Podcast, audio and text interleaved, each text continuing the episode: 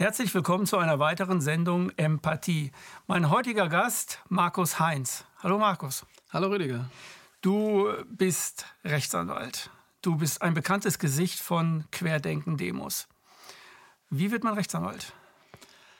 Ja, wie wird man Rechtsanwalt? Ähm, man muss irgendwie, man braucht ein Abitur, man braucht vielleicht so ein bisschen die, also ein gewisses Gerechtigkeitsempfinden und ein Stück weit, glaube ich, auch so ja, sich Anfang vielleicht sich auch durchsetzen können. Also das ist, äh, ist ein relativ harter Studiengang.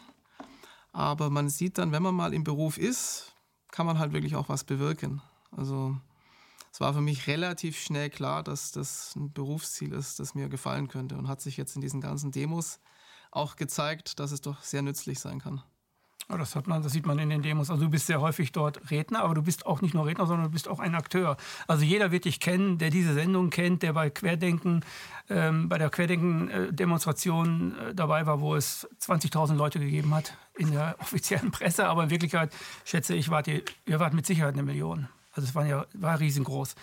Ähm, wie, bist du, wie bist du dazu gekommen, ähm, der Rechtsanwalt zu werden, der, der, du, der, der, eigentlich jetzt in Erscheinung tritt bei dir. Also du hast gesagt Gerechtigkeit und du hast auch schon auf Demos gesagt, äh, wir schwören ja einen Eid auf die Verfassung, nicht auf die Regierung. Und du nimmst das äh, unglaublich ernst alles. Wieso ist das bei dir anders als bei ganz vielen anderen Anwälten? Weil es gibt ja ganz viele Anwälte in Deutschland, aber die sehe ich nicht bei Querdenken-Demos und die sehe ich nicht als Aktivisten. Du bist ja ein Aktivist geworden. Naja, Sie müssen ja noch nicht mal Aktivist sein, aber was ja das Problem der Anwaltschaft momentan ist, Sie nehmen ja noch nicht mal Mandate an. Und also viele Kollegen nehmen keine Mandate an, die irgendwie in dieser Corona-Politik sich abspielen. Und das ist natürlich was, das widerstößt oder widerspricht dem Berufseid eigentlich ziemlich deutlich. Und das ist halt was, ich habe das tatsächlich ernst genommen und ich habe halt frühzeitig gesehen, dass das, was hier passiert, nicht rechtsstaatlich ist. Das ist meines Erachtens unverhältnismäßig ist und auch rechtswidrig ist. Und was den Kolleginnen und Kollegen häufig, glaube ich, fehlt, ist einfach so der Mut zu sagen, nein, ich mache hier nicht mit. Und die Entscheidung habe ich auch vor ein paar Monaten mal treffen müssen. Gehe ich jetzt in die Öffentlichkeit? Dann dachte ich noch, ja, bewirkst du halt ein bisschen was in deiner Umgebung. Ja, und drei Monate später wurde dann halt doch ein wenig mehr daraus. Und ich glaube, was ein bisschen fehlt, ist leider der Mut meiner Kollegen. Das Verständnis, das ist oft da. Also es gibt zehntausende Berufskollegen, die wissen, dass das rechtlich nicht geht, was momentan passiert. Aber es gibt sehr wenige, die halt wirklich sagen, sie machen jetzt rechtlich was. Und es gibt noch weniger, die dann wahrscheinlich sagen, okay, ich mache jetzt, ich bin auch Aktivist, also zur Not riskiere ich auch meine Berufszulassung. Mhm. Spielt das bei dir auch eine große Rolle ähm, finanziell? Also hast du Einbußen dadurch? Hast du bestimmte Richter, die dir sagen, nö, das nehme ich gar nicht erst an oder sowas? Gibt sowas? Nee, das gibt's nicht. Also dürfen natürlich, nicht, ne? nein, das dürfen sie nicht. Man hat ganz am Anfang das Gefühl, okay, was passiert jetzt? Äh, werde ich jetzt in der Presse beschossen? Wirkt sich das negativ wirtschaftlich aus und so weiter? Das passiert im Zweifel alles nicht. Faktisch ist es so, ich hätte Arbeit bis ans Ende aller Tage. Also ich könnte jede Woche 1000 Mandate annehmen, aber das ist ja nicht die Zielsetzung des Ganzen. Nee, ja. Aber es ist vielleicht so eine kleine Botschaft an die Kollegen auch, wenn man eben nicht in der Angst verharrt, sondern für das eintritt, was man tut, da muss man ja noch nicht mal Aktivist werden. Da kann man auch einfach sagen, ich übernehme Mandate. Das zahlt sich auch wirtschaftlich aus. Ja? Ist jetzt überhaupt nicht meine Zielsetzung, weil ich schon vor Corona ja. wirtschaftlich runtergefahren bin. Aber das nimmt vielleicht auch mal die Angst. Weil mhm. das werde ich öfter gefragt, wie wirkt sich das aus? Ich sage, also zunächst interessiert mich das nicht. Und zweitens, wenn ihr es wissen wollt, ich habe so viel Arbeit und Zuspruch wie noch nie zuvor. Mhm. Also haben die anderen, also es gibt viele Anwälte, die sind sozusagen deiner Meinung, also die sehen auch, da läuft vieles verkehrt, aber die haben Angst vor Repressalien. Mhm. Was könnten das für Repressalien sein, die einem Rechtsanwalt zustoßen könnten? Also, also den darf man ja nicht irgendwie nicht mehr zulassen, das geht ja gar nicht. Also objektiv ist diese Angst völlig unbegründet. Mhm. Ja, also objektiv macht es überhaupt keinen Sinn, da geht es nur um wirtschaftliche Angst, weil ein Rechtsanwalt darf Mörder vertreten, darf Vergewaltiger vertreten. Wissen wir alles, ist auch rechtsstaatlich mhm. völlig richtig, dass es so ist. Und dass wir jetzt in Deutschland an einem Punkt sind, wo Zehntausende Anwälte, und ich kann das wirklich äh, sehen, weil ich ganz oft, wenn Leuten angerufen werde, wir finden keinen. Wir finden keinen in der Großstadt. Dass Zehntausende Anwälte Mandate ablehnen, ja, Corona, das ist mir zu heiß, Versammlungsrecht, nee, nee, mache ich nicht, obwohl die bezahlt werden, obwohl sie Kapazitäten haben. Das ist leider ein Stück weit feige. Und das ist eigentlich was, was in diesem Berufsstand überhaupt nicht notwendig ist. Man kann als Anwalt immer sagen, ich vertrete hier meinen Mandanten. Und ich glaube nicht, dass irgendjemand dadurch angegriffen wird. Und berufsrechtlich kann da gar nichts passieren.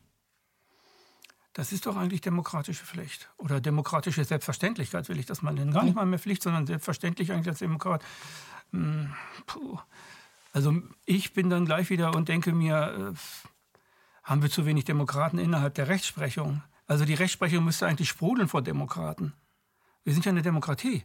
Wir, wir, schützen Minderheiten, wir schützen aber auch Mehrheiten. Und eigentlich äh, schützt dieses Gesetz oder der, die, die Rechtsprechung ja jeden Einzelnen. Selbst den Schuldigen, der kriegt einen Anwalt. So.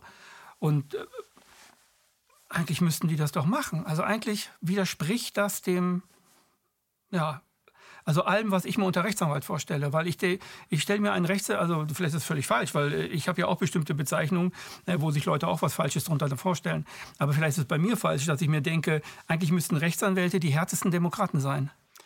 Sollten sie eigentlich auch. Und sie haben ja auch die Ausbildung, das zu verstehen. Ich sehe einfach das Problem da, dass wir hier vor einigen Monaten eine Angst- und Panikpropaganda forciert haben. Und auf dieser, ich möchte das Wort Welle eigentlich wollte ich heute vermeiden, aber auf dieser Welle schwingt das jetzt alles mit. Also die Menschen haben weitestgehend oder zum großen Teil keine Angst mehr jetzt vor gesundheitlichen Einschränkungen, das sieht man auf der Straße, aber vor diesem wirtschaftlichen Druck. Und das ist was, das muss ich meinen Berufskollegen auch schlichtweg vorwerfen, weil diese Abwägung darf ich nicht treffen weil es steht in dem Berufseid eigentlich eindeutig drin. Und wir machen hier ja nichts Verbotenes. Wir machen unseren Job. Mhm. Ein Arzt kann ja auch nicht sagen, nee, also den behandle ich jetzt nicht, weil der ist dies, der ist das, das ist je, der ist jenes. Und das gilt auch für Anwälte. Und deswegen, ich kann es in keiner Weise nachvollziehen, dass die Kollegen nach wie vor nicht aktiv werden. Weil sie müssten es eigentlich am besten verstehen, dass das nicht geht. Und da muss ich kein Mediziner dazu sein, um eine Verhältnismäßigkeitsprüfung zu machen.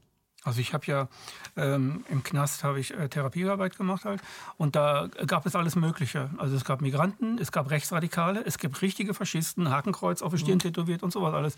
Also alles Mögliche. Das bedeutet ja wieder, die wurden vertreten von Anwälten. So und ähm, da spielte das gar keine Rolle, weil ein Anwalt ja weiß, gut, der, der, hat ja nicht eine rechte Gesinnung, aber den muss ich jetzt vertreten, ist vielleicht Pflichtverteidiger oder sonstiges. Ne? Aber äh, das ist etwas, worauf ich hinaus will. Dieses ähm, äh, ähm, Corona-Lockdown und diese ganze Corona-Pandemie wurde ja fest, wurde ja ausgerufen von der Regierung, bestätigt vom Parlament. Und das ist halt, hat halt eine politisch ganz, ganz hohe Dimension. Und diese hohe politische Dimension fürchten viele und das will nicht in meinen Kopf hinein. Gerade Rechtsanwälte fürchten diese hohe politische Dimension. Es könnte sein, dass ich daran nicht gut aussehe oder dass ich plötzlich irgendwas von meinem Dienstherren oder von einem Dienstherren, sage ich gerade. Ihr habt ja gar keinen Dienstherren. Ne? Das, kann ja der, das kann ja der Chef sein. Das habe ich schon öfters gehört, dass dann. In der Kanzlei der Chef. Die, genau, dass die Arbeitgeber halt, die Partner sagen, also wir nehmen solche Mandate nicht an und dass dann auch die angestellten Anwälte das nicht tun dürfen. Viele sagen dann halt mit einer Ausrede, nee, hab keine Zeit, hab nicht dies, hab nicht das. Aber es kann schlichtweg nicht sein, dass Mandate abgelehnt werden. Und ich, ich kann es nicht nachvollziehen. Das ist im Zweifel einfach nur Angst vor den wirtschaftlichen Repressalien. Und das ist eigentlich das, was seit Monaten vorherrscht. Ja, das äh, stärkt, also ich weiß nicht, inwiefern du dich darüber daraus auskennst, aber es stärkt die Banalität des Bösen. Also genau das, was Hannah Arendt ja festgestellt hat nach dem Zweiten Weltkrieg, äh, was nicht nur mit den Juden geschehen ist, sondern allgemein, wie so ein System überhaupt zu tragen ist. Wie mhm. passiert, wie, wie entsteht eine Tyrannei? Eine Tyrannei entsteht nicht, weil es einen Tyrannen gibt, sondern eine Tyrannei entsteht, weil ein Tyrann irgendwelche Sachen macht und die machen dann mit.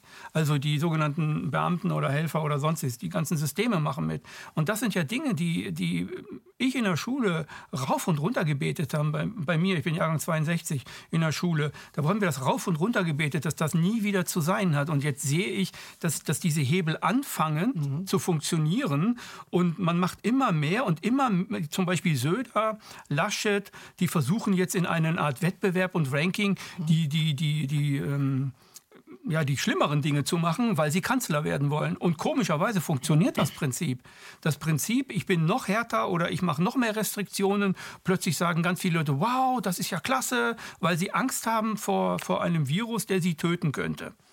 Und das ist das Prinzip, was, dahin, was sich dahinter verbirgt. Es ist ein ähnliches Prinzip, was Hitler angewendet hat, nämlich mit den Juden und mit dem sogenannten unwerten Leben. Fass es ja nicht an. Es könnte dich berühren und dann bist du auch so etwas. Und schon haben die Leute von sich aus die Scheiben eingeschlagen und haben Sachen gemacht, die, die unglaublich sind. Heute schlagen manche Leute in, in, ähm, oder vor Kaufhäusern Leute zusammen, die keine Maske tragen, die vielleicht Asthma haben und können die gar nicht tragen. Das weiß, aber es wird gar nicht nachgefragt. Ja. Es wird überhaupt nicht, es wird gleich, das Feindbild dazu ist so stark bei denen, bei, bei vielen drin, dass die einfach sofort in die Handlung kommen aus Angst.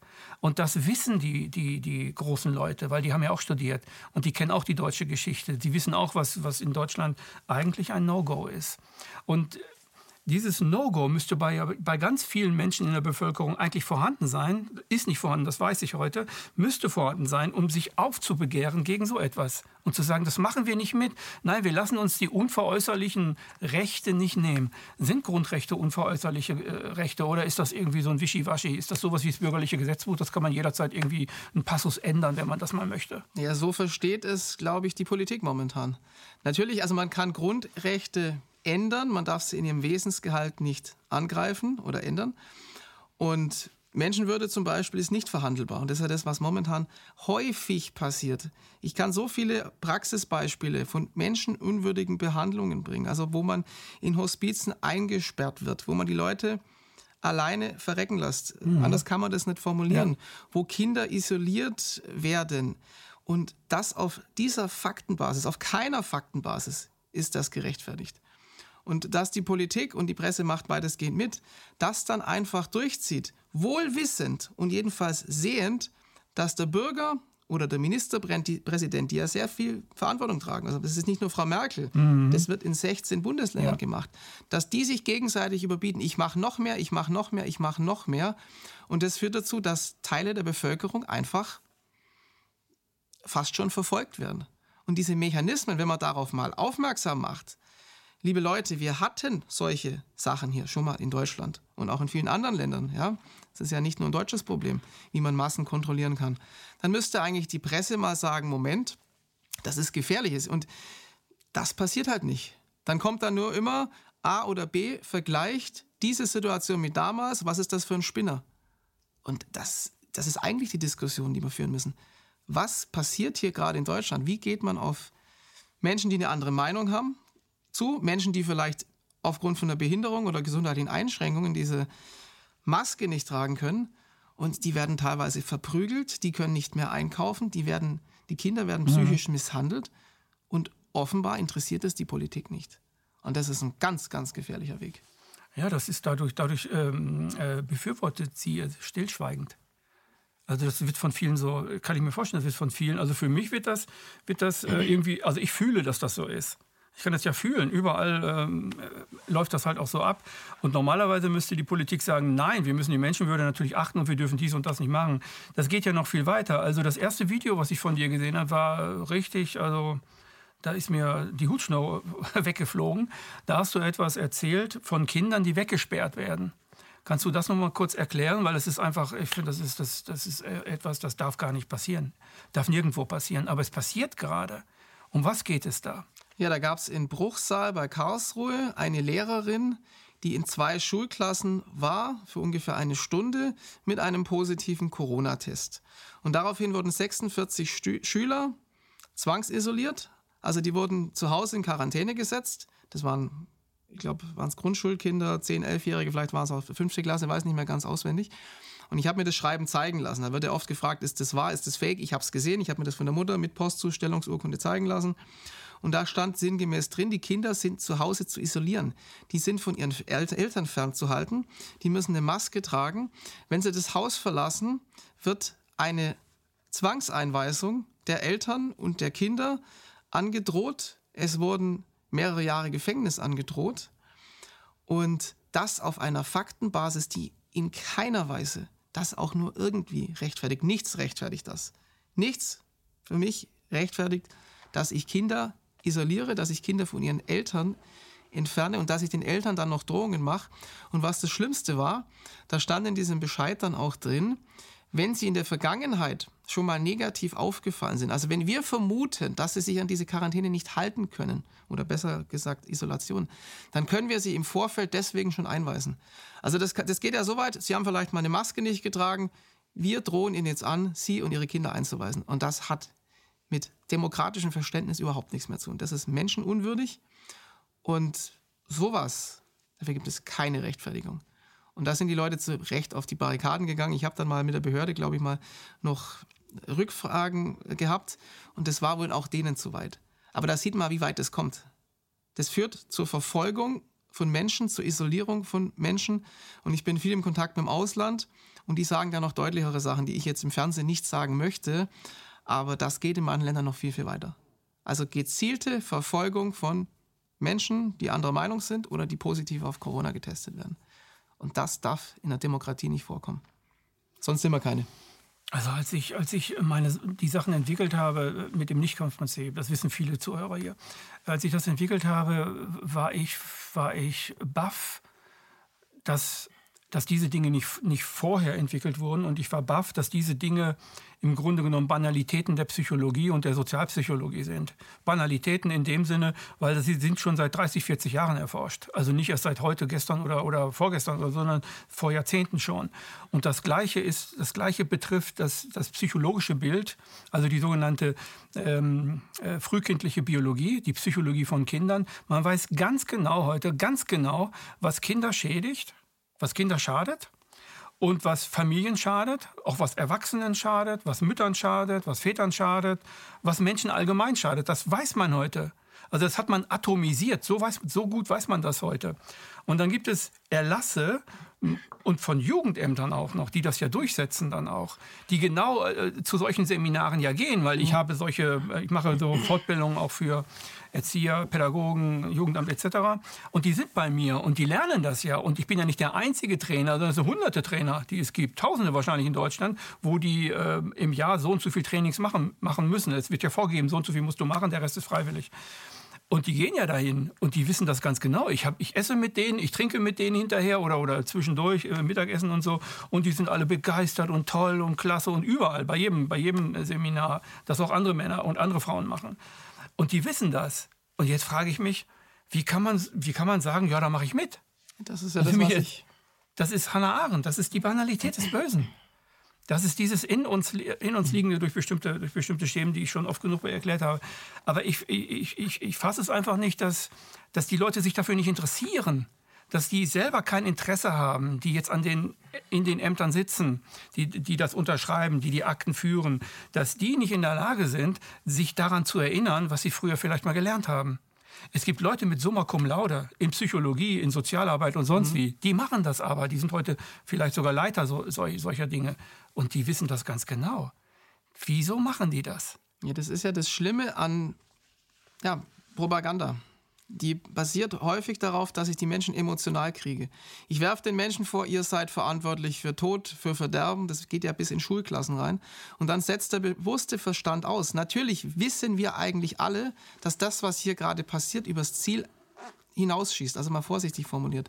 Und vor allem die, die das gelernt haben, und nicht nur in der Schule, die sollten es auch wissen, denen muss völlig klar sein, hey, das, was hier gerade abläuft, das sind nicht die normalen Mechanismen. Wir müssen hier vielleicht auch mal nachdenken. Ich kann nicht mhm. einfach sagen, da ist der Feind und jetzt auf ihn. Und das ist das, was passiert. Und das ist wirklich entsetzlich. Und gerade in den, auch in den akademischen Kreisen, viel zu wenig hinterfragen. Und die, die es hinterfragen, die kontaktieren einen ja manchmal auch, die sagen, naja, aber ich möchte jetzt hier nichts dazu sagen. Und das ist halt, das ist genauso gefährlich, weil wer einfach schweigt, macht sich dann halt irgendwann mitschuldig oder macht sich mitschuldig. Auch das hatten wir schon mal. Und das das muss sich ändern. Das muss sich ändern. Wir müssen über diese Themen reden können. Und wir haben, die Leute haben Ausbildungen, wir haben Pläne für sowas. Nur wir halten uns nicht dran. Irgendeiner sagt oben, so ist jetzt der Plan. Wir ziehen das jetzt durch. Und jeder, der sich wehrt, der wird zum Feindbild erklärt. Und das ist nicht der Weg, wie ein menschlicher Umgang funktionieren sollte.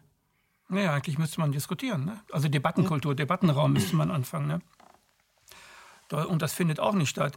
Ich denke immer, ich, also wenn man äh, in diesem Land groß wird, da geht man in den Kindergarten, dann kommt man in die Schule, dann kommt man auf die höheren Schule, Oberstufe etc., viele studieren und so weiter. Und es geht immer nur um dieses Leistungsprinzip. Es geht ja immer nur um Bulimie-Lernen. Also ich lerne mhm. etwas, kotze es dann aus bei der Arbeit und dann habe ich es wieder vergessen und dann geht das ja immer weiter.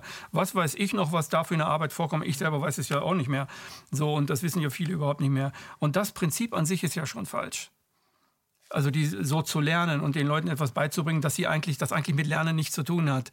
Wir wissen das alle, also das hast du gerade ganz gut gesagt. Wir wissen das alle und wir haben das alle in der Schule gelernt. Aber wir greifen nicht darauf zurück, weil die Propaganda unsere Emotionen triggert. Und dann sind es die Emotionen, die mhm. bestimmen, wie, wie, wie äh, unser Verhalten halt äh, abläuft oder so. Ja, es ist dann halt angstgesteuert und der bewusste Verstand schaltet bei Angst halt ab. Deswegen die, die jetzt momentan aktiv sind, die sind in aller Regel ziemlich angstfrei. Das hat man auch psychologisch, konnte man das auch so untersuchen. Ich glaube, die Daniela Prusa hat da eine gute Studie zu der Maske gemacht. Das waren sehr viele interessante Aspekte drin, wo man auch mal sieht, wie ist die eine Seite der Bevölkerung, die sieht es als Schutz und die andere sieht es eben als, als Einschränkung und als auch gesundheitliche Gefahr wieder. Und die, die das nicht möchten, die sind meistens medizinisch sehr gut informiert, gesunde Leute relativ angstfrei. Und man sieht es ja, es ist immer das Spiel mit der Angst. Die Menschen haben Angst, was der andere denken könnte, was wirtschaftlich passiert. Und ich glaube, die Masse hat sicherlich keine Angst mehr davon, jetzt ähm, hier an dem Virus zu sterben. Ja? Also muss man nur die Risikogruppen nehmen und dann muss man nur durch die Stadt laufen, dann sieht man das ja auch. Die haben tatsächlich Angst vor den Repressalien. Das sieht man, wenn man die dänische Grenze fährt und mit dem Zug und alle nehmen die Maske runter. Da sehe ich ganz klar, die machen das nicht, weil sie es wollen, sie machen es, weil sie es müssen. Und ich kann ein Volk nicht mit Angst regieren. Und Bußgeld, ne? Also Angst Buß und Bußgeld. Ja. Und es steigert sich immer hoch. Einmal sind es 5.000, einmal sind es 50.000, irgendwann sind es 500.000. Das stimmt alles nicht. Deswegen versuchen wir ja gerade momentan sehr, sehr viel aufzuklären. Ja? Sei es jetzt über, über Klagepaten, den Verein, den wir es da gegründet haben, oder den gibt es schon länger, aber jetzt gehen, gehen wir genau auf dieses Thema rein, weil die Menschen müssen wissen, was darf ich und was darf ich nicht. Und diese Unsicherheit, diese Rechtsunsicherheit, die ist ganz, ganz gefährlich. Weil wenn man mal ins Gespräch kommt und seinen Mitmenschen darüber aufklärt, dann sagt er, okay, muss ich jetzt gar nicht. Ich muss jetzt niemanden diskriminieren, weil er keine Maske tragen muss. Also da ist viel Klärungsbedarf noch.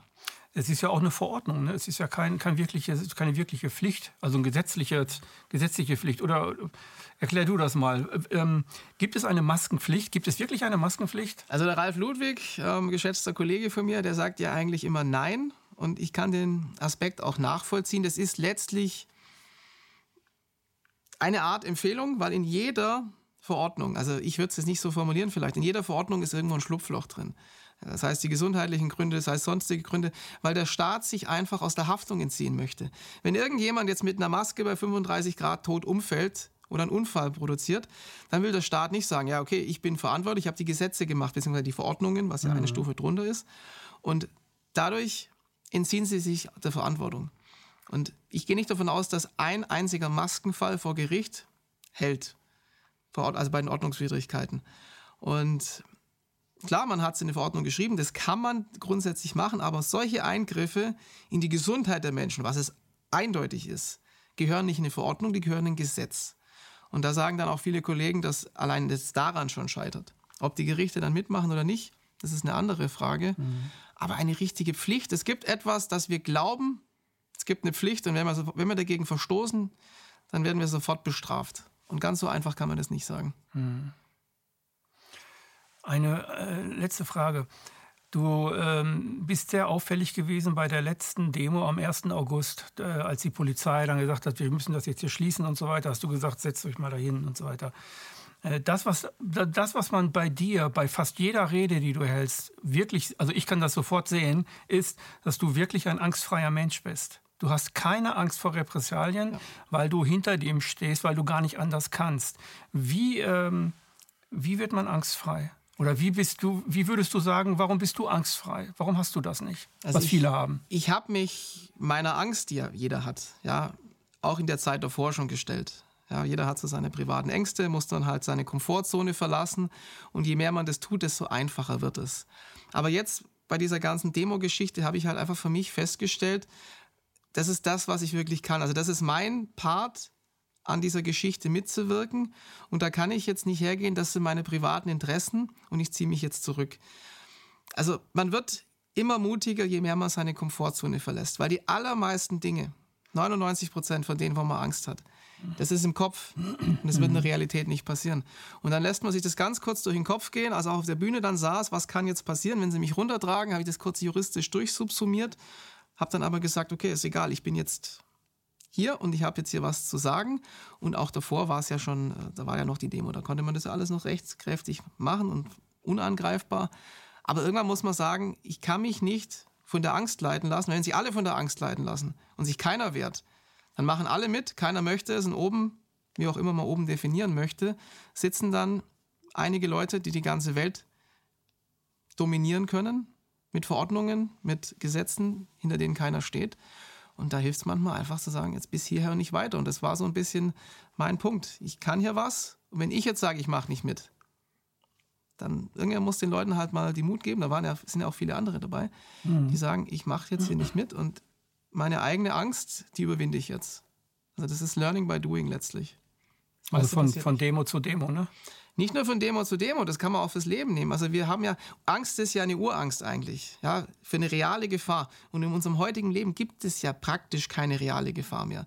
Da gibt es kein Raubtier, das einen überfallen kann, da gibt es keinen Hunger, zumindest in Deutschland, ja, nicht um das jetzt hier, ähm, um das klarzustellen. Wir haben psychologische Angst, wir haben Angst im übertragenen Sinne, aber wir haben nicht diese Urangst. Und an diese Urangst wird ja immer angeknüpft, Medien und so weiter. Und wenn man das mal so ein bisschen verstanden hat, dann weiß man, wie wird da auf der Bühne nichts passieren. Im besten Fall oder im schlimmsten Fall werde ich halt in Gewahrsam genommen. Dann ist es so. Und ja, wenn man da mal so einen richtigen Zugang dazu gekriegt hat, dann macht man das einfach. Und dann sagt mhm. man, ich mache jetzt nicht mich selbst praktisch, setze mich nicht selbst davor und sage, ich habe jetzt hier was, das ich machen kann, ich kann mich hier einbringen und das tue ich dann halt. Mhm. Hattest du das, äh, warst du schon immer angstfrei, auch als, als Junge? Nee. Sondern in der Grundschule oder so? Also musstest du es irgendwo überwinden. Dann erzähl hab, uns mal den Trick. Also reden in der Öffentlichkeit. Also ich, ich habe mal in der, Schule, musste ich mal vorsingen, da war ich dann einfach nur mir geflohen und, und, und man musste weinen und ich, ich habe nie gern Reden gehalten. Ja, das klingt jetzt völlig bizarr. Ja, ich habe das früher gehasst und habe das dann so ein bisschen überwunden, dadurch, dass ich mir gesagt habe, ich mache jetzt einen Lehrauftrag im Baurecht und da musste ich mich richtig dazu zwingen, ja, einfach vor Menschen zu reden. Ich konnte das früher überhaupt nicht. Aber genau so macht man es ja. Man tut es einfach. Man verlässt genau. die Komfortzone immer ein bisschen mehr und dann stellt man fest, diese Angst ist gar nicht begründet. Es passiert gar nichts. Ja?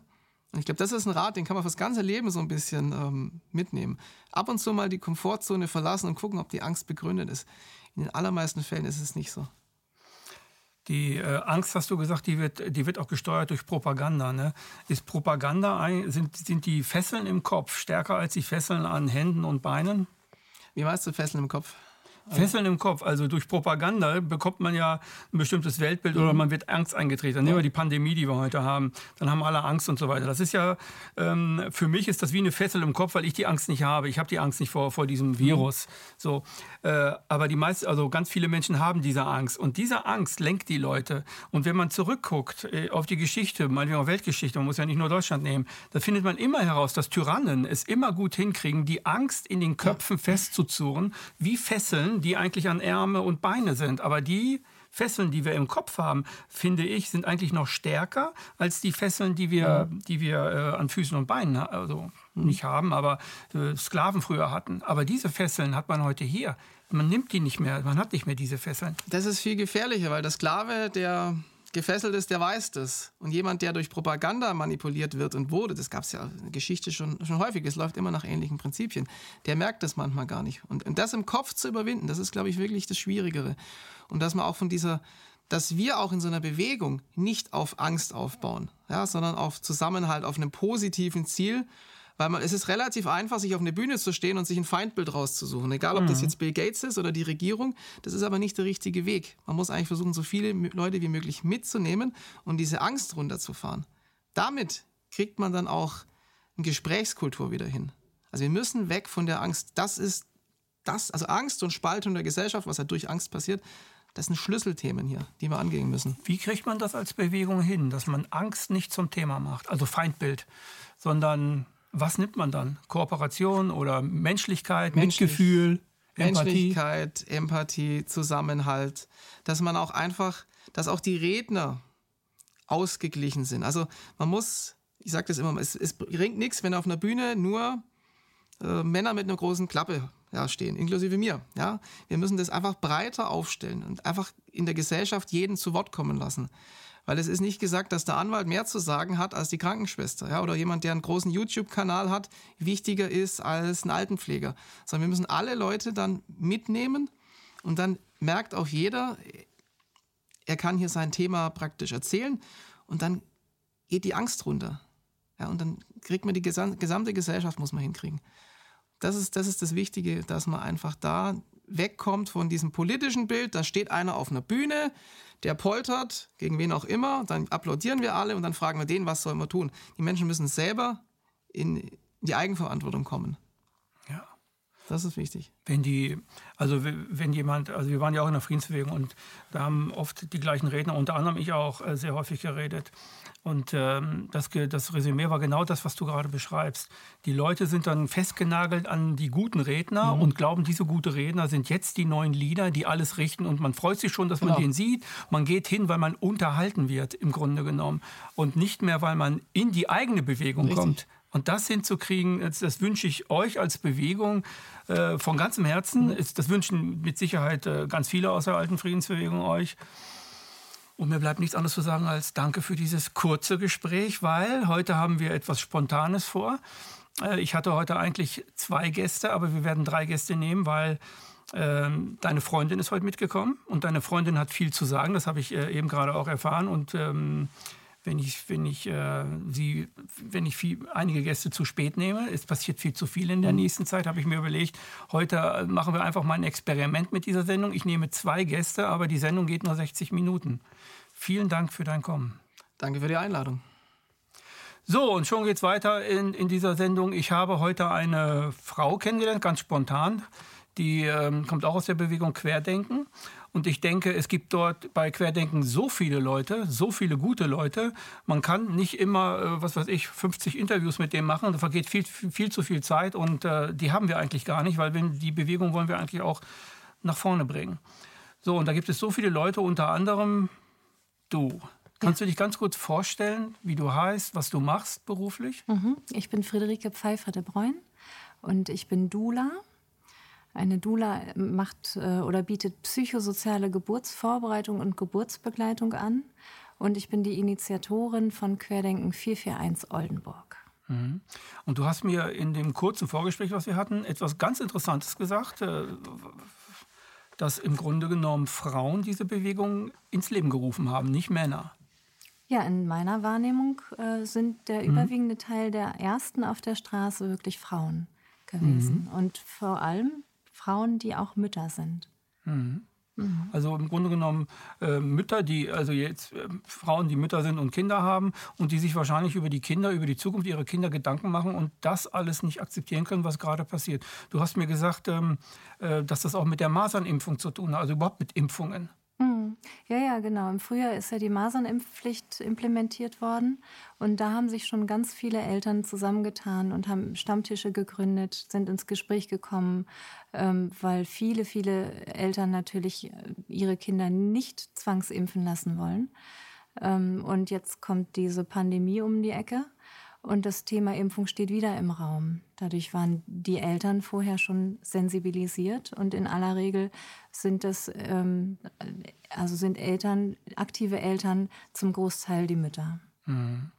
Jetzt kann man ja sagen, ähm, der Staat äh, und die Medizin, die machen noch eine tolle Impfung und äh, ist doch toll, dass wir Masern bekämpfen können. So einen kleinen mhm. Piekser hier rein. Ich meine, ich als Kind habe das auch gekriegt. Pockenimpfung, glaube ich, war das in der Schule. Haben wir damals 66, 68, 1968 diese Pockenimpfung gekriegt und alles Mögliche. Das wurde in der Schule gemacht. Das ist eine tolle Sache. Äh, warum sind Frauen dagegen? Also Mütter dagegen. Ist ja eine tolle Sache. Dem Kind geht's gut. Könnte man so sagen. Könnte man so sagen. Ja. Das heißt, die PR hat gewirkt. Ja. Ja, ja, ja. ja wir haben einen Maserntoten ungefähr pro Jahr. Ähm, und äh, so viele Nebenwirkungen, äh, dass man das gar nicht aufzählen kann. Nur leider werden die unter den Teppich gekehrt. Mhm. Und ähm, ich bin selber keine Impfgegnerin, aber absolut für die freie Entscheidung.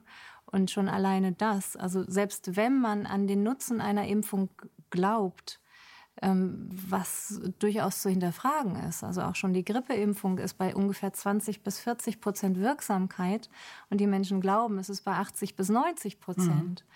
Na, aber die, den, den Sinn und Unsinn einer Impfung zu hinterfragen, wenn man weiß, dass da wirklich fast niemand, wirklich fast niemand dran stirbt, ähm, das finde ich durchaus legitim.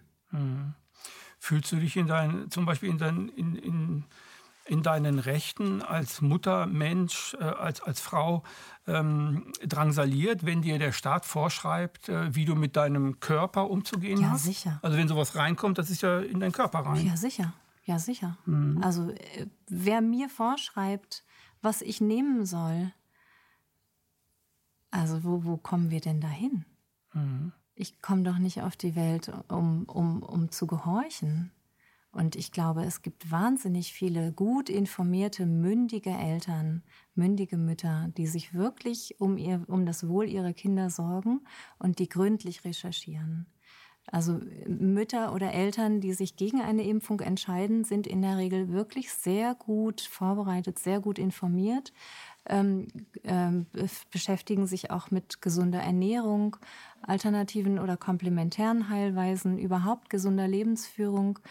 Ähm, da gibt es Studien zu, da wird auch weniger ferngeschaut, da bewegen sich die Kinder mehr in den Familien, wo weniger geimpft wird. Also das mhm. sind eigentlich, also in meinen Augen sind das kritische ähm, Eltern, die sich gegen Impfung aussprechen. Mhm. Weshalb ich diese Fragen stelle, ist, äh, der, der, Hintergrund ist da, ähm, dass ich glaube, dass wir, dass wir allgemein in unserer Gesellschaft, nicht nur Mütter, sondern ich glaube, dass sich die Mehrheit in unserer Gesellschaft ein vollständig anderes Menschenbild lebt und auch, und auch hat, als es die Politiker sich auch nur im Traum wahrscheinlich vorstellen können, was, was in der Gesellschaft wirklich wie wir uns selber empfinden. Da bin ich ganz bei dir. Und ja? wenn wir über Solidarität sprechen und dass die Menschen jetzt gezwungen, gezwungen werden, miteinander solidarisch zu sein, das spricht doch, also Bände. Was haben die für ein Menschenbild von uns? Mhm. Ich kenne niemanden, niemanden, der bewusst seine Lieben gefährdet. Und jetzt wird uns das aber suggeriert. Ne? Ich kenne auch niemanden, der mit einer schweren Grippe äh, rausgeht, um alle anderen zu infizieren. Also wo, das macht mich fassungslos. Ja. Also das, das ähm, ja, dass wir eigentlich als, als unmündige Menschen betrachtet werden von denen da oben, wer auch immer da oben ist, also die Politiker, die uns dann vorschreiben, wie wir, was wir zu tun haben. Also ähm, Markus hat gerade gesagt, äh, dass es auch Kinder gibt, die man, die man einfach wegsperren sollte. Mhm. Wenn die irgendwie Schnupfen haben, müssen die in der Familie in ein extra Zimmer rein und so. Ja, und wenn die Eltern nicht compliant sind, wenn die nicht mitmachen, dann kann man die zwangseinweisen. Genau. Ja. Also was, was macht das mit dir, wenn du sowas hörst? Was macht das mit dir? Das entsetzt mich. Das entsetzt mich. Mhm. Und es ist aber etwas, was mir auch in meinem Berufsleben immer wieder begegnet. Ne? Also ich bin ja Geburtsbegleiterin und das ist ein Thema, was gesellschaftlich total hinten überfällt, obwohl es uns alle angeht. Mhm. Also die Geburt ist ein Aspekt, den wir miteinander teilen in unserer Lebensgeschichte, und zwar ausnahmslos alle, und der Tod. Und die beiden Lebensereignisse werden seltsamerweise ziemlich ausgeklammert mhm. aus dem gesellschaftlichen Leben. Ja, und seltsamerweise vom Staat diktiert, also vom Staat irgendwie okkupiert, sag ich mal. Äh, Eingenommen. Vom Staat ähm, und auch von einem Gesundheitswesen, was sich bis ins Intimste reindrängt in, in, in diese Bereiche. Ich bin auch Sterbebegleiterin, ich habe auch in der Bestattung gearbeitet mhm. und kenne dadurch diese beiden Bereiche ziemlich gut. Und in der Geburtsmedizin, ähm, wie es sie seit den 50er, 60er Jahren hier gibt, ähm, geht es immer wieder um Entmündigung. Und das ist ein riesengroßes Thema, womit Frauen immer wieder konfrontiert sind, wo aber wir gesellschaftlich sehr, sehr wenig drüber sprechen. Und ich wünsche mir, dass das anders wird. Was, was möchten die Frauen in der Bewegung, was diese Bewegung eigentlich machen soll? Was möchten die Frauen in die Welt tragen? Also ich kann nicht für alle sprechen. Mhm. Ich habe mit einigen gesprochen ähm, und habe dadurch eine Ahnung, aber ich würde lieber von mir persönlich mhm, sprechen. Reden wir von dir. Was du möchtest da? Ähm, ich möchte, dass wir in diese Bewegung tragen oder dass äh, sichtbar wird, dass wir anders miteinander umgehen wollen. Ähm, wir wollen frei leben, wir wollen selbstbestimmt leben. Ich möchte selbstbestimmt leben können. Und ich möchte auch, dass meine Kinder selbstbestimmt leben können. Mhm. Ich habe selber Kinder Und das war für mich eine große, große Motivation, aufzustehen und wirklich aktiv zu werden, weil ich befürchte, dass wir in, in, in Dynamiken, in gesellschaftliche Dynamiken uns hineinentwickeln, wo immer weniger Selbstbestimmung selbstverständlich ist. Na, das geht so subtil. Das, das, also das ist ja auch eine Selbstzensur, die entsteht, wenn, wenn, die, wenn alle anderen Abstand halten oder alle anderen die Maske tragen, ähm, dann passen sich die Kinder an, natürlich. Und die achten dann viel, viel mehr darauf, was von ihnen erwartet wird. Passen sich quasi immer an, an, an die Autorität. Ne? Ja. An den, äh, es gibt ein, ja, die, die befolgen dann immer mehr Befehle. Also Hannah Arendt hat mal gesagt, wir haben ein Recht auf Ungehorsam. Ja, und so. niemand hat das Recht zu gehorchen. Ja, niemand hat das Recht zu gehorchen. Mhm. Also wir beide, glaube ich, jetzt einmal, darüber haben wir nicht gesprochen, aber ich glaube, du, du denkst da das Gleiche. Ich glaube nicht an diese Corona-Pandemie. Ich glaube nicht daran, dass das ein Todesvirus ist. Ich glaube aber auch nicht daran, dass es das nicht gibt. Also natürlich gibt es dieses Virus und es ist auch gefährlich für eine bestimmte Gruppe. Ich bin selber durch meine gesundheitliche Biografie ganz ähm, tief auch in das Thema Gesundheit eingestiegen. Mhm und ähm, habe mich am Anfang dieser Pandemie ähm, sehr gründlich damit beschäftigt, was wir eigentlich selber tun können, um ähm, gesund äh, zu bleiben. Ähm, und das ist zum Beispiel eine Veränderung, die ich mir wünsche. Dass ich habe ich hab Anträge gestellt ans Gesundheitsministerium und an unsere Gesundheitsämter in der Region und habe darum gebeten, dass die Leute aufgeklärt werden, dass sie selber etwas für ihre Gesundheit tun können. Ne, wir sind in der Lage, uns mündig für unsere eigene Gesundheit einzusetzen. Und ähm, darauf habe ich Antworten bekommen, wie das ist nicht unser Zuständigkeitsbereich, mhm. wir sind jetzt mit anderen Dingen ausgelastet, da muss sich die Krankenkasse drum kümmern oder fragen Sie doch bei Ihrem Hausarzt nach.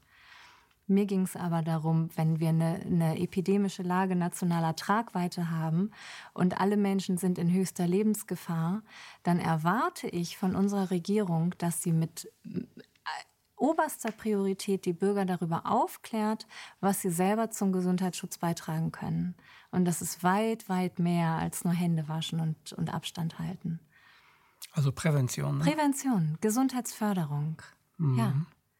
Das ist ja auch etwas, was, was überhaupt nicht in den Medien vorkommt. Zumindest nicht in den, Alternat äh, in den, in den äh, Mainstream-Medien. In Alternativen kommt das vor, aber nicht in den Mainstream-Medien. Da wird überhaupt nicht gesagt, was können Sie für Ihr Immunsystem machen, ja. damit es gestärkt ist, sondern ganz im Gegenteil. Es wird so eine Panik und so eine Angst geschürt, die das Immunsystem ja runterfährt. Also das Angst schädigt wir. das ja. Angst schädigt. Einmal heftig Angst haben, sechs Stunden Immunfunktion runter. Mhm.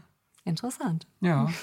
Ja, das ja, und auf der anderen Seite gibt es Informationen, und zwar schon lange. Es gibt schon lange eine Bewegung von Präventivmedizinern und ganzheits, ganz, ganzheitlich arbeitenden äh, Medizinern und Gesundheitsberatern und Coaches.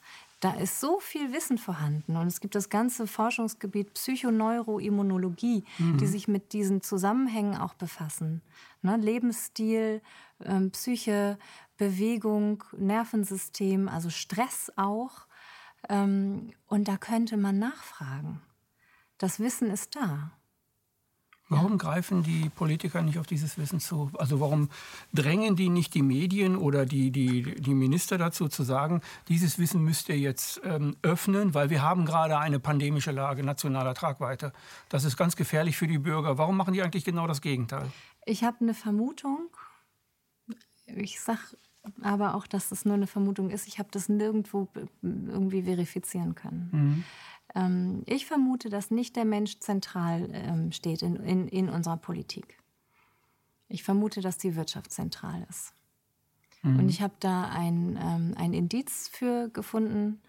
Ähm, Horst Seehofer war ja mal Gesundheitsminister. Mhm. Und er hat damals versucht, eine Positivliste durchzusetzen, wo alle Medikamente drauf vermerkt sind, die wirklich helfen und sehr wenig bis gar nicht schaden, um den Krankenkassen ähm, dabei zu, also die Krankenkassen dabei zu unterstützen, ähm, sachlich oder wirtschaftlich gute Entscheidungen zu treffen und den Menschen gut zu helfen.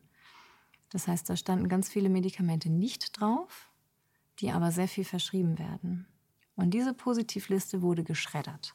Und im Nachgang hat ähm, eine junge Frau vom ZDF ihn interviewt ähm, und ihn gefragt, wie das denn sein kann. Äh, und da sagte er, dass die Pharmaindustrie schon seit über 30 Jahren, das ist mehr als zehn Jahre jetzt her, seit über 30 Jahren in der Politik mehr Macht hat als die Politiker selber.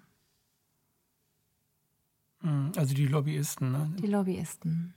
Mhm. Und das heißt, wer hat kein Interesse daran, dass die Menschen gesund sind?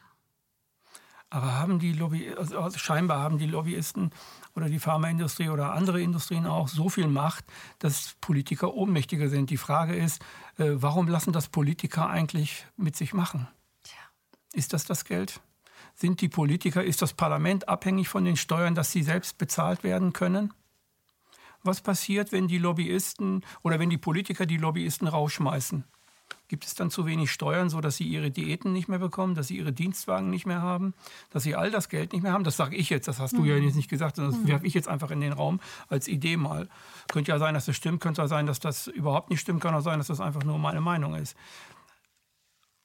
Aber es muss irgendetwas geben, äh, dass ein Politiker nicht das sagt, was da, wofür er gewählt wurde, ja, Interessen der Gesellschaft zu wahren und den, die Gesellschaft in den Mittelpunkt zu setzen und er ist ja nicht dafür gewählt, Geld in den Mittelpunkt zu setzen und, und, und das Geld immer mehr und immer mehr machen zu lassen.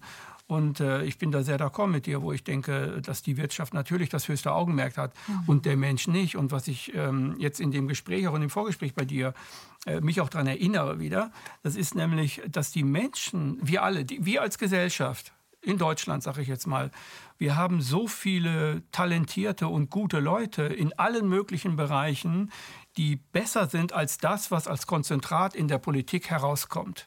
Und ich glaube, dass die Menschen, wenn man sie lassen würde mit ihren Kompetenzen, Fähigkeiten und Kooperationsbereitschaften, dass die Menschen viel, viel mehr ihre Gesellschaft fördern und, und ähm, positiv in einen positiveren Wachstum bringen könnten, als es die Politiker überhaupt zulassen. Und ich glaube, dass deswegen Corona kommt ja. weil sie das wissen und das unterdrücken wollen. Und sie ihre Machtposition und ihre Dinge wieder nach oben bringen, zusammen mit vielleicht mit irgendwelchen, früher hat man gesagt, Bonzen, mit irgendwelchen superreichen Menschen, ja, halt eben, dass das die, alles so da dran hängt. Über die Motive will ich gar nicht so viel spekulieren. Mhm. Was wir beobachten können, reicht ja schon. Mhm. Und ähm, ich ähm, greife das nochmal auf, was du gesagt hast, dass die Bürger oder die Menschen selber zu guten Lösungen kommen. Das sieht man immer wieder. Da gibt es ähm, Experimente oder Versuche, ähm, Bürgerparlamente ähm, einzusetzen. Also dass bestimmte Aufgaben oder bestimmte Herausforderungen in der Stadtplanung beispielsweise ähm, von Bürgern entschieden werden. Und da wird mit, ähm, also gibt es wirklich ganz konkrete Projekte, die sich da damit befassen ähm, und mit phänomenalen Resultaten. Mhm. Viel, viel bessere Lösungen, als, als die Politiker jemals bedenken könnten. Ne? Und das, finde ich, ist ein ganz fantastisches Plädoyer für uns Menschen und auch für unsere, für unsere Kreativität, für unsere soziale, für unser soziales Wesen. Weil wenn wir zusammenkommen und kreativ sind, dann entwickeln wir die besten Lösungen für alle. Und das, finde ich, ähm, ist eine Neuigkeit, die eigentlich auf der ersten Seite in, in, in allen großen Tageblättern stehen müsste. Ne? Ja, dass der Mensch innerhalb seiner, seiner Gruppenkompetenzen meinetwegen sogar integral sein könnte. Also ja. dass er quasi alles zusammenfinden würde und nicht so einzeln, wie das die Politiker ständig machen. Ne? Diese Ellenbogenmentalität, das ist ein Notprogramm. Mhm. Und eigentlich sind wir auf Zusammenarbeit gepolt. Mhm. Ja. Die meisten Menschen denken aber, äh, weil ich diese, das sage ich dir, weil ich diese Arbeit äh, schon seit Jahrzehnten mache, die meisten denken Struggle of Life, also äh, Kampf der Arten ist viel wichtiger als Kooperation und die Evolution sei überhaupt nicht kooperativ, sondern sie sei voll auf Kampf gebürstet und das Gegenteil hat die Biologie ja eigentlich herausgefunden. Und zwar das ist ein ganz schönes Beispiel aus meinem Arbeitsbereich, mhm. fängt das schon bei der Geburt an. Eine natürliche Geburt, eine ungestörte Geburt fängt dann an, wenn das Kind reif ist. Und das Kind sendet dann Botenstoffe aus, die an der Gebärmutter andocken und den Venenprozess in Gang bringen. Die Gebärmutter schüttet mhm. dann selber eigene Hormone aus und regt den Rest vom Körper an, mitzuarbeiten. Das heißt, von Anfang an arbeiten wir zusammen. Mhm. Und da ist so viel Weisheit. Also wenn, wenn wir schauen in die Natur oder auch in biologische Prozesse, da ist so viel Weisheit und so viel Kooperation, so viel gemeinsame Schöpfung. Und das ist, glaube ich, also macht nicht Halt vor uns Menschen. Wir sind ja so geworden, dass wir der, unserer eigenen Natur gar nicht mehr trauen, sondern uns Bücher kaufen, damit wir wissen, wie wir Babys stillen, mhm. äh, wie wir vielleicht sogar eine Beziehung führen mhm. ähm, und wie wir unser Leben in zehn Jahren äh, gestalten sollten oder so. Wir gehen unserem intuitiven Gefühl ja gar nicht mehr nach. Also die meisten Menschen gehen ihrem intuitiven Gefühl nicht nach und das ist auch durch, äh, durch das, wie die Gesellschaft Kinder großzieht, zu Erwachsenen macht, ist das wegradiert worden. Mhm. Also die, ich nenne immer die erste Sprache, mit, denen, äh, die, mit dem jedes Kind auf dem ganzen Planeten ähm, auf der Welt kommt. Das ist eine Universalsprache, das ist nämlich die Empathie. Mhm. Also ich brauche nicht mit einem Baby zu sprechen, ich weiß, was es will und ich, ich sehe das sofort. Und das macht, sieht genau das Gleiche in mir. Mhm. Das kann es sofort, das ist reine Empathie. Das ja. Ist ja, und wir können das üben. Mhm. Also das ist ein wichtiger Teil meiner Arbeit als Dula, dass ich die Frauen daran erinnere, dass sie selber spüren können, was jetzt dran ist während der Geburt. Also das ist der wichtigste Teil meiner Geburtsvorbereitung, den Frauen in diesem Prozess, das ist ja meistens eine Begleitung über mehrere Monate, ähm, dabei zu helfen oder die dabei zu begleiten, wieder ein Gefühl für sich selber zu bekommen und eine Empathie für sich selber mhm. und eben diese Intuition überhaupt wieder ähm, zuzulassen, wahrnehmen zu können. Und das kann man üben. Das von, also wenn man heute anfängt, hat man nächste Woche schon ein viel, viel größeres intuitives Gespür. Mhm. Und das sind kleine Schritte. Kleine Schritte, kurz innehalten, was will ich eigentlich jetzt? Oder was brauche ich jetzt? Will ich gerade noch 30 Nachrichten checken oder ähm, möchte ich mir viel lieber einen Tee kochen und mich mal raussetzen oder in der Sonne ein bisschen spazieren gehen? Über diese Themen wird ja sehr, sehr selten geredet. Und ich, ich glaube, oder ich frage dich einfach mal, ist das nicht eines der Gründe, warum die Bewegung gegründet wurde? Ich dass der Mensch dass wieder zu sich selbst auch findet? Ich glaube nicht, dass die Bewegung gegründet wurde, mhm. sondern das ist ein, ähm, ein Zeitgeistphänomen. Also das ist ja eine Antwort auf die Situation und hat an vielen verschiedenen Orten gleichzeitig begonnen. Natürlich gibt es Inspirationen und Impulse, die andere Menschen dazu bringen, ah, stimmt, das kann ich tun, ich kann rausgehen, ich kann Grundgesetze verteilen. In meinem, in meinem Fall war das Anfang April mein ne, Einstieg in diese mhm. Bewegung. Ähm, und für mich ist das so, ja. Für mich ähm, ist diese Situation jetzt, wie sie, wie sie jetzt ist, eine Verschärfung ähm, und eine groteske Überzeichnung von einer Dynamik, die wir eigentlich schon Jahre, Jahre und Jahrzehnte mitmachen. Und für mich ist es maßvoll. Ich mache nicht mehr mit. Du bringst mich gerade mit dem, was du sagst, auf eine richtig gute Idee. Und zwar ähm, der Mensch hat sich von sich selbst ja komplett entfremdet. Und Kriege sind nur möglich, das weiß man in der Psychologie, wenn die Menschen sich stark entfremden. Mhm. Und das ist eigentlich so eine Art Nachkriegssyndrom. Das Nachkriegssyndrom ist, dass wir Menschen, dass wir uns zwar von, von, von all diesem Faschismus und so weiter weitestgehend befreit haben. Die Antifaschisten in diesen linken Gruppen denken da anders drüber nach. Aber ich denke, dass ähm, wir weitestgehend damit fertig geworden sind. Aber die Entfremdung von uns selbst, die haben wir weitergemacht. Wir erziehen Kinder, wir haben keine Beziehung zu ihnen. Wir erziehen sie an dem, wie wir Erwachsenen gerne äh, wie, wie wir Erwachsene gerne Kinder sehen. Also mach dies nicht, mach das nicht, das darfst du machen, das darfst du machen. Und es orientiert sich an dem, was es machen darf und orientiert so sein Liebesgefühl zu den Erwachsenen. Mhm. So und so wird es na, ja, manipuliert von den Eltern. Ja, es wird nicht so gesehen, wie es wirklich ist. Und ist, die, die, ist diese Corona-Pandemie, die ja, die ja zu Gehorsam führt und so weiter, die ja diesen angepassten Menschen haben will, ist die Bewegung im Grunde genommen das Pendant dazu, dass sich der Mensch befreit von all diesen Dingen was ich mit Markus gerade besprochen habe, die inneren Fesseln. Mhm. Sind das diese, die emotionalen, die, Herz, die Herzfesseln, die Verstandesfesseln? Ja, Autorität, ja, ich mache, was du willst, ja, ich lerne drei Jahre, ja, ich mache dies, ja, ich schreibe heute die Arbeit, ja. Und ist die Bewegung vielleicht auch eine, die sagt, wir wollen Impulse setzen dafür, dass du das selbst endlich mal bestimmst? Wir müssen mal fragen, was will die Gesellschaft? Wo wollt ihr hin? Was soll das Ganze hier überhaupt werden? Sagt mir das mal oder sagt es euch doch endlich mal selbst. Ist das Absolut. sowas? Absolut, ja. Mhm. Und ich springe noch einmal zurück, weil all das, was du beschrieben hast, sind Traumafolgesymptome. Mhm. also wenn wir entwürdigt werden durch eine Traumatisierung und das nicht aufarbeiten, dann geben wir das weiter. Dann können wir auch. Transgenerativ, ne? Transgenerativ, mhm. ja.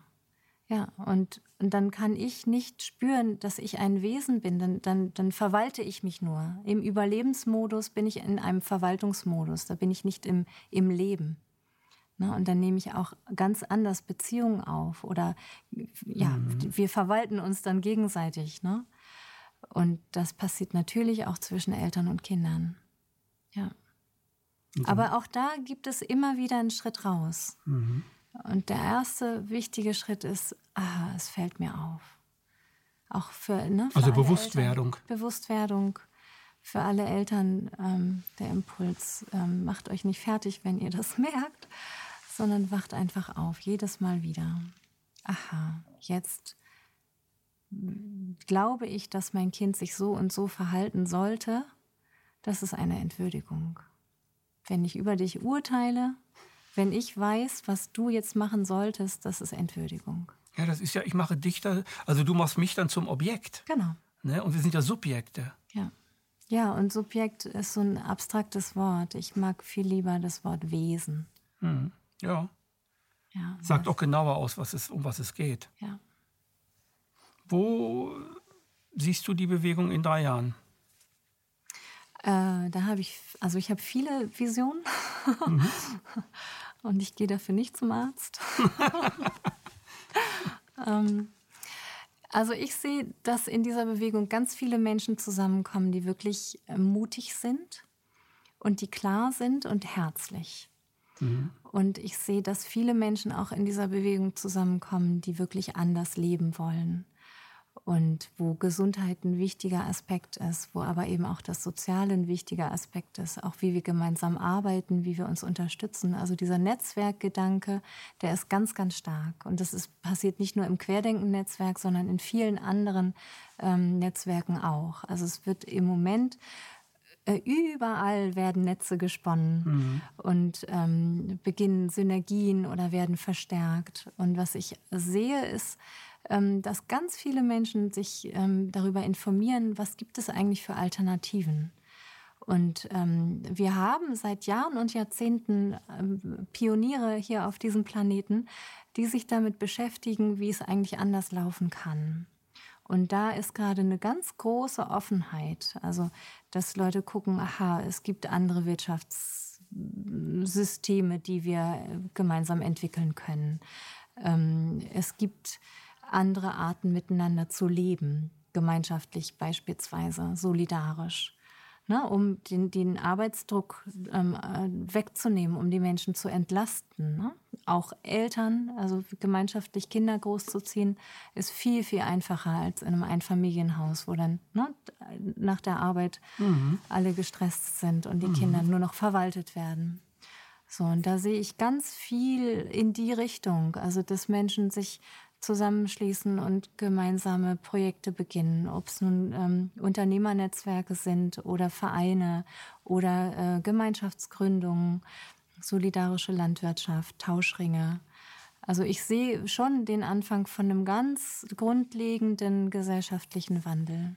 Das sind ja im Grunde, also ich bin jetzt ähm, Jahrgang 62 und habe 80er Jahre, Ende der 70er Jahre die Bewegung der Grünen mit, nicht mitgemacht, aber ich habe sehr viel, sehr viel da demonstriert und gemacht, weil ich komme aus Gütersloh. Gütersloh ist die Nachbarstadt von Bielefeld und Bielefeld war eine Hochburg der Grünen, da waren ganz viele auch Bekannte heute. Grüne so und da habe ich halt viel gemacht so und diese ganzen Dinge, die du jetzt so erzählst, ne, waren eigentlich damals Ideen auch von den Grünen. Sie nannten das dann die Alternativen zur Gesellschaft, deswegen nannten sie sich auch die Alternative. So, und, und, und diese Dinge, den Menschen im Grunde genommen, weil das ist das, was du sagst, den Menschen in den Mittelpunkt zu stehen, als Wert zu betrachten und vom Menschen, von, von dem Menschen ausgehend dann die Dinge zu tun, äh, die die Gesellschaft eigentlich braucht, also die Gesellschaft menschlicher zu machen. Ne? Äh, das ist das, was, was wir brauchen. Das ist das, mhm. was, was ganz, ganz nötig ist und was diese Krise, diese sogenannte Pandemie halt eben wirklich sehr, sehr deutlich zeigt. Ja. Weil es gibt nichts zurzeit, also jetzt sagen wir mal die kurze, kurze Geschichte der Bundesrepublik, nichts Unmenschlicheres, was von Staaten oder von dem deutschen Staat da in die Gesellschaft hineinprojiziert wird, als die Maskenpflicht, als die Ausgangssperre und als äh, die Wirtschaft vor die Wand zu fahren. Und diese totale Vereinzelung, ne, die mhm. wir alle erlebt haben, wir haben ja den Lockdown alle mitgemacht, die hat ein, eine Gegenbewegung hervorgerufen. Mhm. Und ich, ich kann mich selber erinnern, wie es mir ging, als ich mitten im Lockdown Menschen getroffen habe, mit denen ich freundschaftlich verbunden bin, aber nicht zusammenlebe. Ähm, und gemerkt habe, oh, die halten Abstand. Und als ich dann gemerkt habe, aha, er checkt ab, wie bist du drauf? Mhm. Darf ich dich umarmen? Ich habe so geheult. Und mir ist da so bewusst geworden, wie wichtig Nähe ist wie wichtig die Menschen für mich sind ne? oder wie wichtig wir Menschen füreinander sind. Mhm. Und das ist eine Erfahrung, die wir alle miteinander teilen jetzt. Ne? Wir erleben ja nicht nur, dass, dass jeder Einzelne plötzlich so eine Art Todesspreader geworden ist, also ein Todesagent für das Virus, sondern wir erleben auch, äh, dass der andere den anderen nicht mehr an sich ranlässt, ihn abwehrt, ihn ähm, runtermacht im Grunde genommen und sich überstellt und so. Ne? Die Zeit ist leider schon vorbei. Es war ein schönes Gespräch.